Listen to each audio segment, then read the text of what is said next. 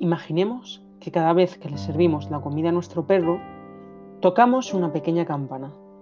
Al ver el suculento plato que le servimos, comenzará a salivar en cuanto lo vea venir. Ahora imaginemos que después de unos cuantos días no tenemos comida en ese momento, pero aún así tocamos la campana. ¿Qué pasaría? Pues que nuestro perro empezaría a salivar porque asociará ese timbre con la comida que tanto le gusta. Este experimento es uno de los ejemplos más conocidos del condicionamiento clásico, desarrollado por el ruso Iván Pavlov, demostrando cómo un estímulo neutro puede llegar a producir un comportamiento inconsciente. En este caso, el sujeto no controla la respuesta. Imaginemos ahora una paloma en una jaula. En la jaula hay una pequeña palanca que la paloma, quizás por puro azar, puede acabar accionando con su pico.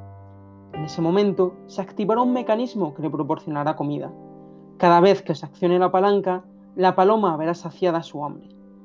Este experimento fue realizado por el psicólogo Skinner, pero fue más allá, analizando qué pasaba si variaba la frecuencia y la cantidad de la recompensa, es decir, la comida, descubriendo que podía dar la recompensa cuando la, la paloma, en lugar de pulsar una vez la palanca, realizaba numerosas veces seguidas la acción. Esto es lo que se conoce como condicionamiento operante.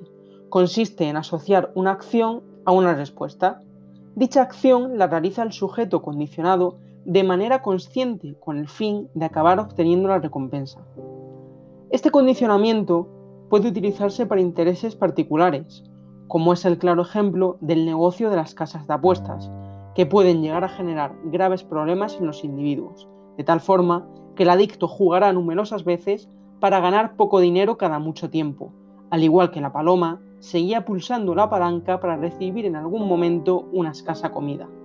Pero también puede utilizarse para otro tipo de intereses.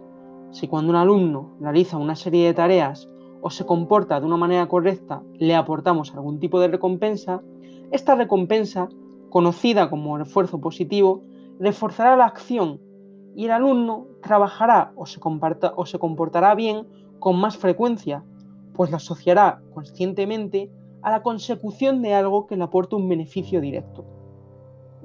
De esta forma, habremos conseguido que gracias a una recompensa positiva, el alumno actúe de manera positiva, consiguiendo un beneficio mutuo para el profesor, el alumno y la comunidad educativa en general.